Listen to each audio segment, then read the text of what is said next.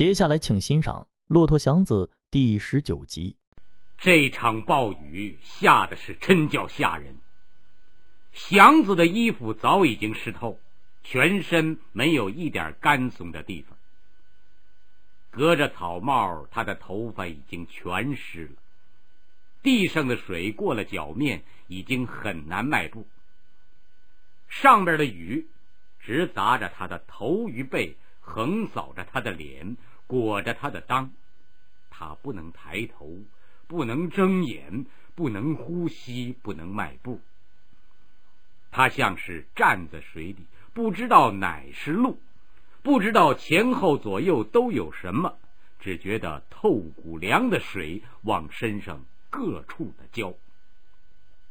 他什么也不知道，只觉乎着心里有点热气儿，耳旁边有一片雨声。他要把车放下，但是不知道放在哪儿好。想跑，水裹住他的腿，他就那么半死半活的低着头，一步一步的往前曳。坐车的仿佛死在车上，一声不出的任着车夫在水里挣命。雨小了点祥子微微的直了直脊背。先生，避避再走吧。快走，快走！你把我扔在这儿算怎么回事啊？坐车的跺着脚喊。祥子真想硬把车放下，去找个地方避一避。可是看看身上已经全往下流水，他知道一站住就会哆嗦成一团儿他咬上了牙，趟着水，不管高低深浅的跑起来。刚跑出不远，天黑了一阵。紧跟着一亮，雨又迷住了他的眼。拉到了，坐车的连一个铜子也没多给。祥子没说什么，他已经顾不过命来了。祥子一气儿跑回了家，抱着火烤了一阵，他哆嗦的像风雨中的树叶。虎妞给他冲了碗姜汤水。他抱着碗一口气喝完，喝完他钻了被窝，什么也不知道了，似睡非睡的，耳朵里刷刷的一片雨声。到四点多钟，西边的云缝露出了阳光，把带着雨水的树叶照成了一片金绿。东边天上。挂着一双七色的虹，两头插在黑云彩里，桥背顶着一块青天。红不久消散了，天上已经没有一块黑云彩，洗过了的蓝空与洗过了的一切，像由黑暗里刚生出来一个新的、清亮的、美丽的世界。连大杂院里的水坑上。也来了几个各色的蜻蜓。如果喜欢本节目，请点赞、订阅，谢谢。可是孩子们赤着脚追逐着那些蜻蜓，杂院里的人们并顾不得欣赏这雨后的晴天。小福子屋的后檐墙坍了一块，姐儿三个忙着把炕席接起来堵住窟窿。院墙塌了好几处，大家没工夫去管，只顾了收拾自己的屋里。有的台阶太矮，水呢已经灌到屋里，大家七手八脚的拿着簸箕、破碗往外淘水。有的倒了山墙，没法去填堵；有的屋顶漏得像个喷壶，把东西全淋湿了。忙着往外搬运，放在炉子旁边去烤，或者是撂在窗台上去晒。在正下雨的时候，大家躲在那随时可以瘫倒而把他们活埋了的屋子里，把命交给了老天。雨后，他们算计着、收拾着那些损失。虽然大雨过去。一斤粮食也许落一个半个铜子儿，可是他们的损失不是这个所能补偿的。他们花着房钱，可是永远没有人来修补房子，除非贪的没法再住人了，才来一两个泥水匠，用些素泥碎砖稀松的堵砌上，预备着再贪。房钱交不上。全家便被撵出去，而且扣了东西。房子破，房子可以砸死人，没人管。他们那点钱，只能租这样的房子，破危险，都活该。最大的损失是被雨水击病了。他们连孩子带大人都一天到晚在街上找生意，而夏天的暴雨随时能浇在他们的头上。他们都是卖力气挣钱，老是一身热汗。而北方的暴雨是那么急，那么凉，有时候夹着核桃大的冰雹子，冰凉的雨点儿打在那张着的汗毛眼上。至少叫他们躺在炕上发一两天烧。孩子病了，没钱买药。一场雨催高了田中的老玉米跟高粱，可是也能浇死不少城里的贫苦儿女。大人们病了就更不得了了。雨后，诗人们吟咏着河珠与霜红。穷人家大人病了，便会全家挨了饿。一场雨也许多添几个妓女或者是小偷，多有些人下到监狱去。嗨，大人病了，儿女们做贼做娼，也比饿着强。雨下给富人，也下给穷人；下给义人，也下给不义的人。其实雨并不公道，因为下落在一个没有公道的世界上。祥子病了，大杂院里的病人并不止于他一个。他昏昏沉沉的睡了两天两夜。虎妞着了慌，到娘娘庙，他求了个神方。一点香灰之外，还有两三味草药，给他灌下去。他的确睁开了眼，看了看，可是待了一会儿又睡着了，嘴里叽叽咕咕的，不知道说了些什么。虎妞这才想起去请大夫，扎了两针，吃了剂药，他清醒过来，一睁眼就问：“还下雨吗？”第二剂药煎好了，祥子不肯吃，既心疼钱，又恨自己这样的不济，居然会被一场雨给击病了。他不肯喝那碗苦汁子。为证明他用不着吃药，他想马上穿起衣裳就下地。可是刚一坐起来，他的头像有块大石头坠着，脖子一软，眼前冒了金花。他又倒下了，什么也无需说了。他接过碗来，把药吞了下去。他躺了十天，越躺着是越起急。有时候他趴在枕头上，有泪无声的哭着。他知道自己不能去挣钱，那么一切的花费。就都得由虎妞往外垫，多子把他的钱垫完，多子便全仗着他的一辆车了。凭虎妞的爱吃爱花，他供给不起，况且他还有了孕呢。越起不来，是越爱胡思乱想，越想就越愁得慌，病呢也就越不容易好。刚顾过命来，他就问虎妞：“车呢？”哎呀，放心吧，另给丁四拉着呢。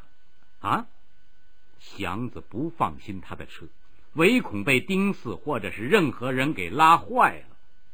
可是自己既不能下地，当然得拎出去，还能闲着吗？他心里计算，自己拉嘛，每天好歹一背了，哎，总有个五六毛钱的进项。房钱、煤米柴炭、灯油茶水，还先别算添衣裳。也就将就够两个人用的，还得处处的节省，不能像虎妞那样满不在乎。现在每天只进一毛钱的车租，得干赔上四五毛，还不算吃药。假若病老是不好，该怎么办呢？是啊，不能怪二强子喝酒。不怪那些苦朋友们胡作非为，拉车这条路是死路。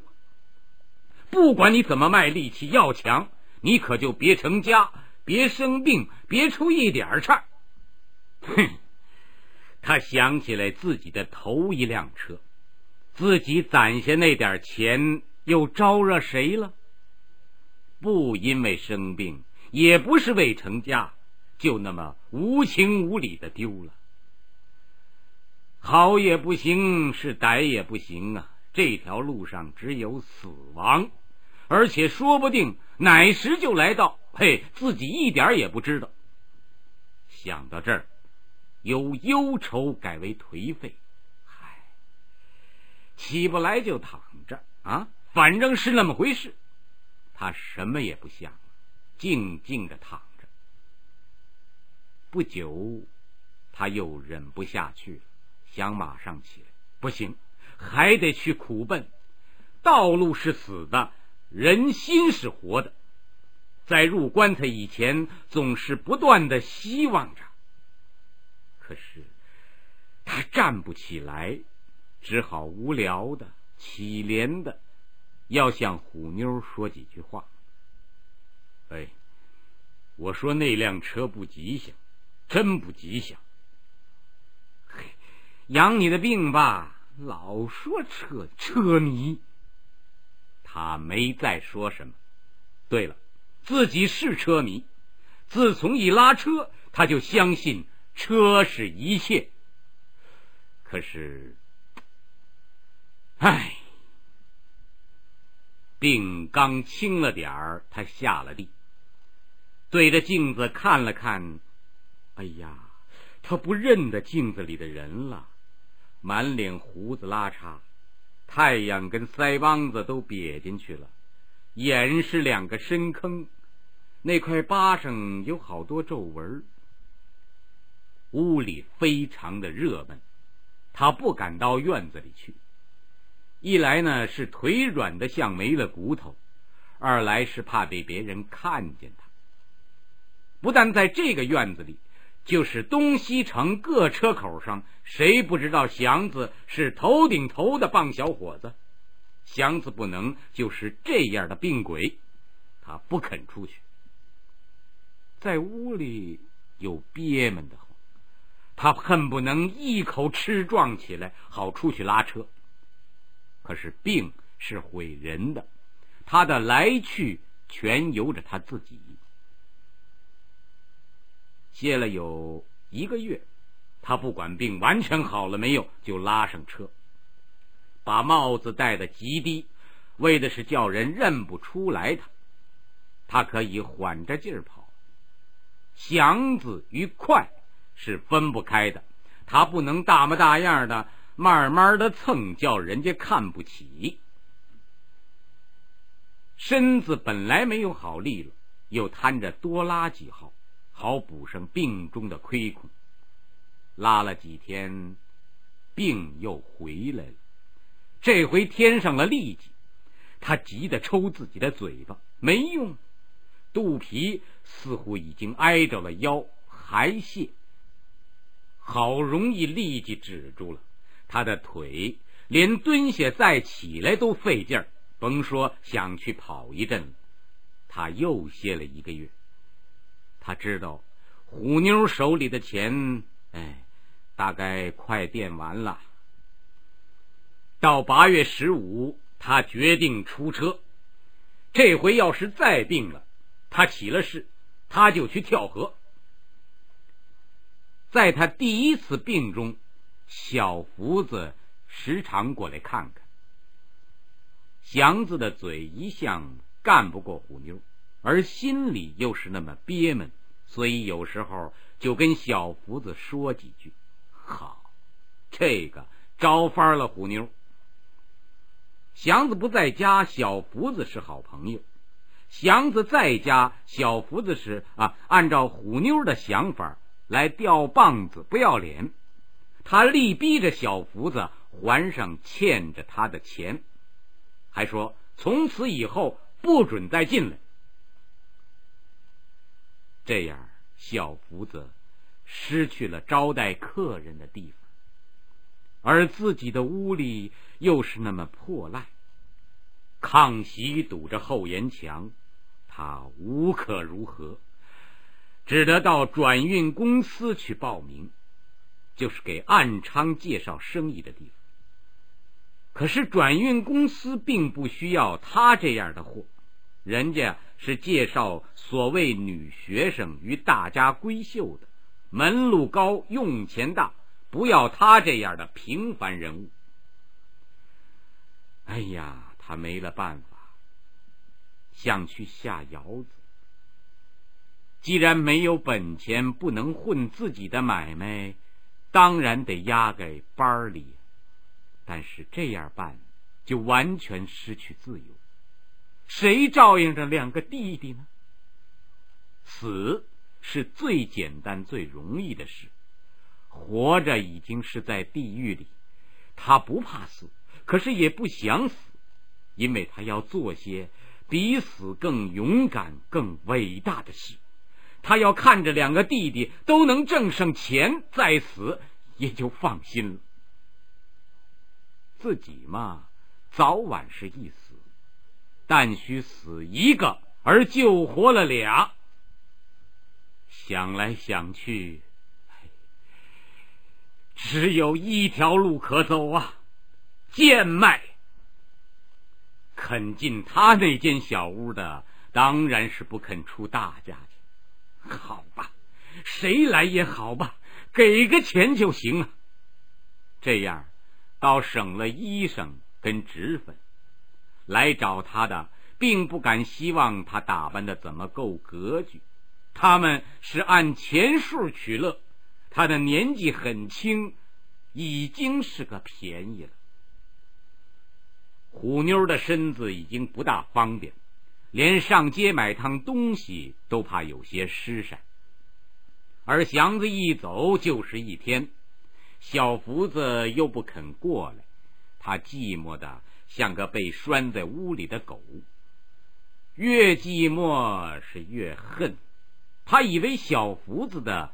减价出售是故意的气他，他才不能吃这个瘪子呢。坐在外间屋，敞开门，他等着。有人往小福子屋里走，他就扯着嗓子说闲话，叫他们难堪，也叫小福子吃不住。小福子的客人少了，他高了兴。小福子知道这么下去。全院子里的人，慢慢的就都会响应虎妞，而把自己撵出去。他只是害怕，不敢生气。落到他这步天地的人，知道把事实放在气跟眼泪的前边。他带着小弟弟过来，给虎妞下了一跪，什么也没说。可是神色也带出来了，这一跪，要还不行的话，他自己不怕死，谁可也别想活着。最伟大的牺牲是忍辱，最伟大的忍辱是预备反抗。这下子，虎妞倒没了主意，怎么想啊，怎么不是味儿？可是带着那么个大肚子，他不敢去打架。武的既拿不出来，只好给自己下个台阶儿。他是逗着小福子玩呢，谁想弄假成真呢？小福子的心眼太死啊！这么样解释开了，他们又成了好朋友。他照旧给小福子维持一切。自打中秋出车，祥子是处处的加了谨慎。两场病叫他明白了自己并不是铁打的。多挣钱的雄心并没有完全忘掉，可是屡次的打击使他清楚了，个人的力量是多么的微弱。好汉到时候非咬牙不可，但咬上牙也会吐了血。痢疾虽然已经好了，他的肚子可时时的还疼一阵。有时候腿脚正好溜开了，想试着步。加点速度，肚子里绳脚似的一拧，他缓了步，甚至于忽然收住脚，低着头，缩着肚子，强忍一会儿。独自拉座还好办，赶上拉帮车的时候，他猛不丁的收住步，使大家莫名其妙，而他自己非常的难堪。自己才二十多岁呀，已经这么闹笑话。赶到三四十岁的时候，应当怎么样呢？这么一想，他轰的一下子冒了汗。为自己的身体，他很愿意再去拉包车，到底是义工活，有个缓气儿的时候，跑的时候要快，可是休息的功夫也长，总比拉散座清闲。他可也准知道，虎妞绝对不会放手他。成了家就没有了自由，而虎妞又是特别的厉害。他认了备孕，半年来的由秋而冬，他就那么一半对付一半挣扎，不敢大意，也不敢偷懒，心中憋憋闷闷的，低着头苦奔。低着头，他不敢再像原先那么愣头葱似的。什么也不在乎。至于挣钱，他还是比一般的车夫多挣着些。除非他的肚子正绞着疼，他总不肯空放走一个买卖，该拉就拉。他始终没有染上恶习。什么故意的崩大件什么中途倒车，什么死等好座，他都没有学会。这样，他多受了累。可是天天准进钱，他不取巧，所以呢也就没有危险。可是钱进的太少，并不能剩下。左手进来，右手出去，一天一个干净。他连攒钱都想也不敢想了。他知道怎么省着，虎妞可会花钱呢。虎妞的月子是转过年二月初的。自从一入冬，他的怀已经显了形，而且爱故意的往外舔着，好显出自己的重要。看着自己的肚子，他简直是连炕也懒得下。做菜做饭呢，全托付给小福子。那些剩汤辣水的，就得叫小福子拿去给弟弟们吃，这个就费了许多。饭菜而外，他还得吃零食。肚子越显形，他就觉得越需要多吃好东西，不能亏着嘴。他不但随时的买零七八碎的，而且嘱咐祥子每天给他带回点子来。祥子挣多少，他花多少，他的要求随着祥子的钱涨落。祥子不能说什么。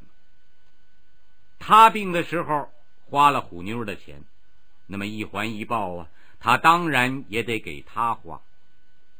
祥子稍微紧一紧手，他马上就会生病。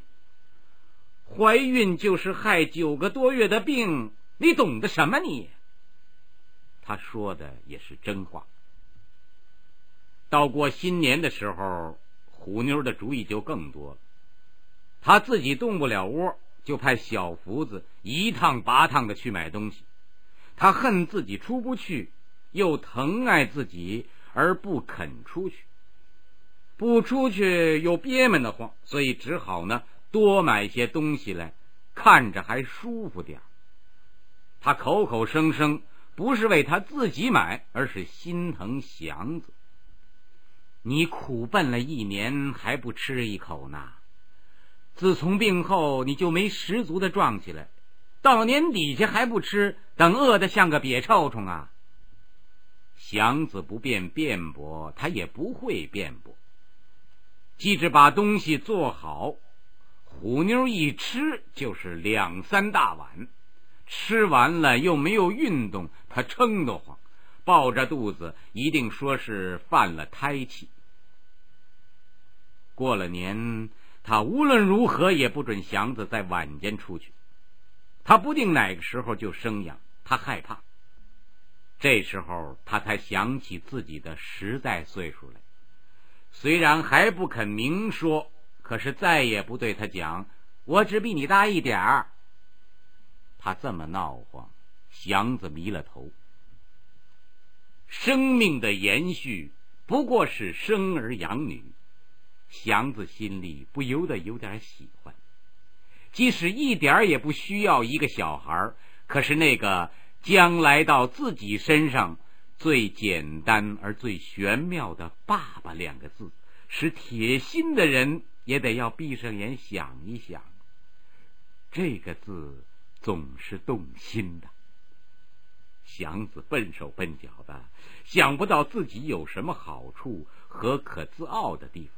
一想到这个奇妙的字，他忽然觉出自己的尊贵，仿佛没有什么也没有关系，只要有个小孩，生命便不会是个空的。同时，他想对虎妞尽自己所能的去供给、去伺候。他现在已经不是一个人，即使他很讨厌。可是，在这件事情上，他有一百成的功劳。不过，无论他有多么大的功劳，他的闹腾劲儿可也真没法受。他一会儿一个主意，见神见鬼的乱哄，而祥子呢，必须出去挣钱，需要休息。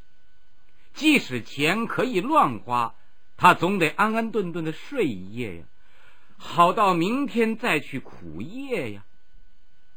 虎妞不准他晚上出去，也不准他好好的睡觉，他是一点主意也没有啊！成天家晕晕乎乎的，不知道怎么才好。有时候欣喜，有时候着急，有时候烦闷，有时候为欣喜而又要惭愧，有时候为着急而又要自慰，有时候。为烦闷而又要欣喜，感情在他心中绕着圆圈儿。哎呀，把个最简单的人闹得不知道东西南北了。有一回，他竟把座儿拉过了地方，忘了人家顾到哪儿了。